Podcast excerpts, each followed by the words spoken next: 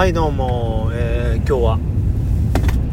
寒い火曜日ですね。でこれいつアップするのか分かんないんだけどあ月が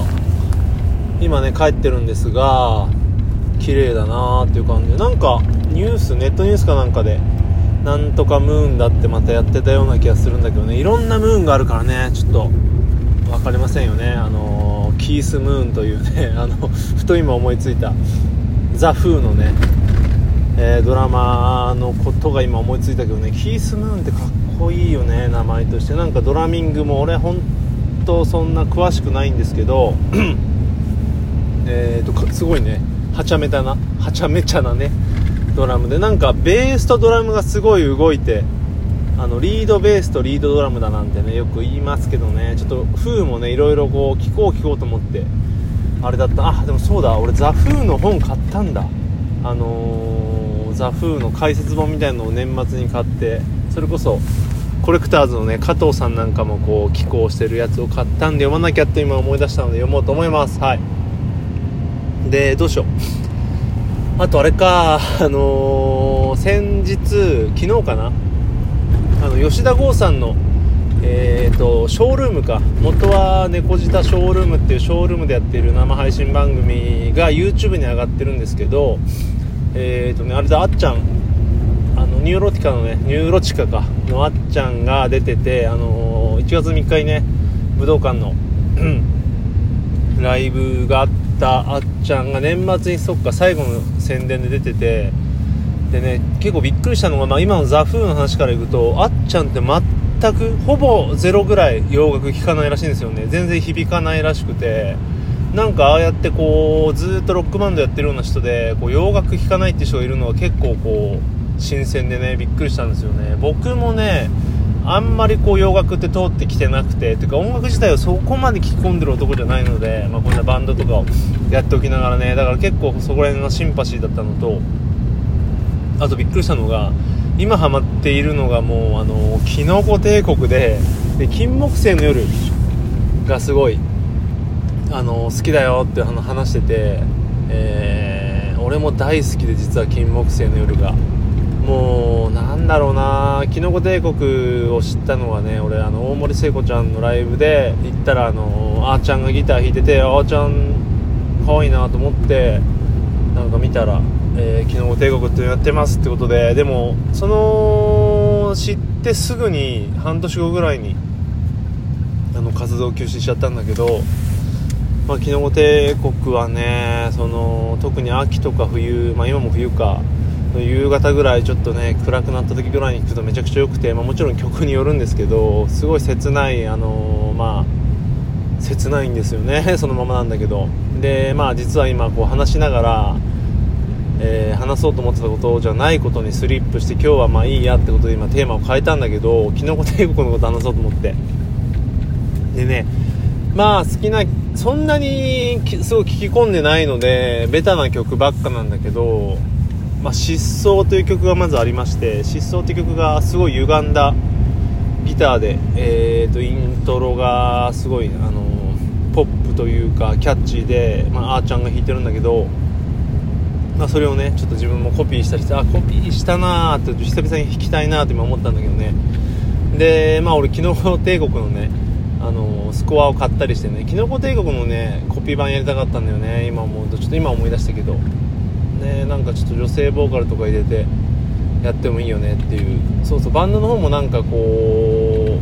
う女性ボーカルとか入れて自分がギターだけ弾くような変名でねあのバンドやってもいいかなっていうあの種のやつとは別にそれも面白いかなとか思ってるんですが、まあ、キノコ帝国に戻るとね、えー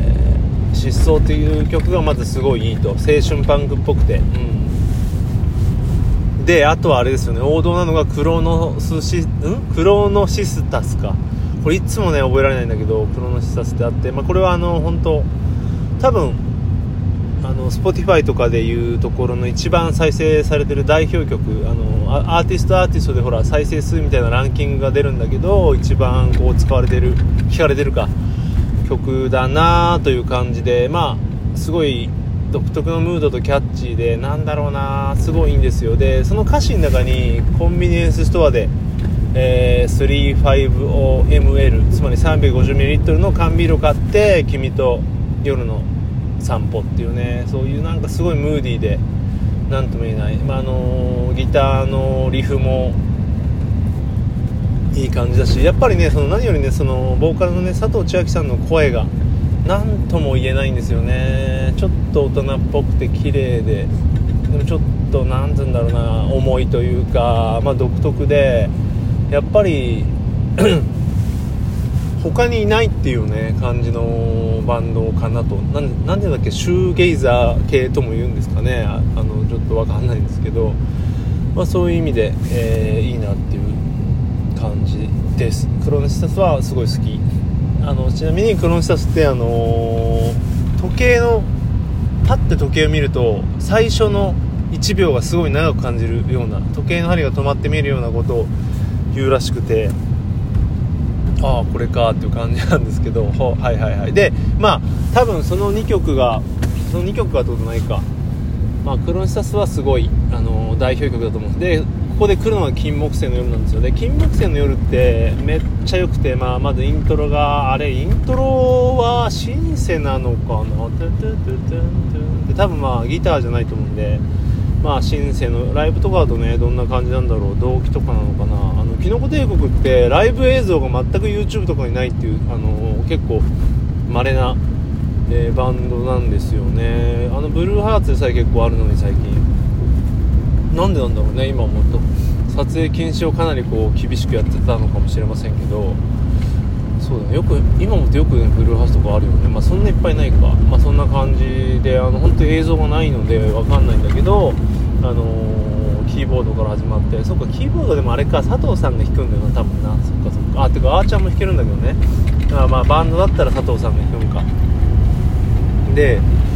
まああの別れた恋人を歌うような歌なんだけどまあ大体夜になると感傷的になって金木犀の香りを思い出すみたいな感じで。で君に電話しようかなどうしようかなみたいな歌なんだけどまあ超切ないんですよねメロディーと歌詞が。これはぜひ聴いてほしいんだよね。書ける書けないみたいなその歌詞の遊び方も良くてね。本当に良くて。だからあっちゃんこれ聞いてんのかって俺かよと思って。すっごいシンパシーを感じちゃいましたね。いやまあ、あっちゃんといえばね本当面白いキャラっていうのは見るからに分かるんだけどで本当いい人感が出ててあの YouTube とかもやっててでねぜひともここでおすすめしたいのが池袋交差点24時でそのニューロティカの話をしてる回があるんだけどそのニューロティカとコレクターズも今度3月にね武道館をやるのでそれの合同インタビューの裏話みたいのがすごい面白くてえーとね、池袋交差点24時の今はシーズン9なんだけどシーズン9のどうだろう。多分10回以内。今から10回以内なんで、えーと、暗い薄暗い武道館は良くないみたいなてあのタイトルのがあるんで本当にニューロチカちょっとでも知ってる人いたら聞いてほしい。本当に俺面白すぎて10回ぐらい聞いてるんで。はいぜひ。ちょっとなんかなんだろう。きのこ帝国からのニューロティカみたいになっちゃったけどまあそんな感じ。なのでまあ今回のおすすめはえーと、金木犀の夜。ですね。きのこ帝国の金木犀の夜および疾走とクロノスタシスです、はい、そして最後に、えー、ニューロティカのあのニューロティカのっていうかあれか。池袋交差点24時の薄暗い武道館はよくないの巻を聞いてください。あとなんだっけニューロチカねあの最近 Spotify でなんだっけな。なんか聞いた歌がやらんなんだっけ。やってみなきゃ分かんないみたいなちょっと歌がちょっと全然違うかもしれないけどタイトルが。そういったような内容の曲もすごい良くて、まあ、いいなと思いまして、あのー、ね、ここら辺の界界隈なんかねいろいろ言っちゃったけど界隈でもないのかもしれませんがやっぱり ロックバンドいいなという変なまとめで、えー、全然違う話になっちゃった、えー、今回でした。はいそんな感じです。またねさよなら。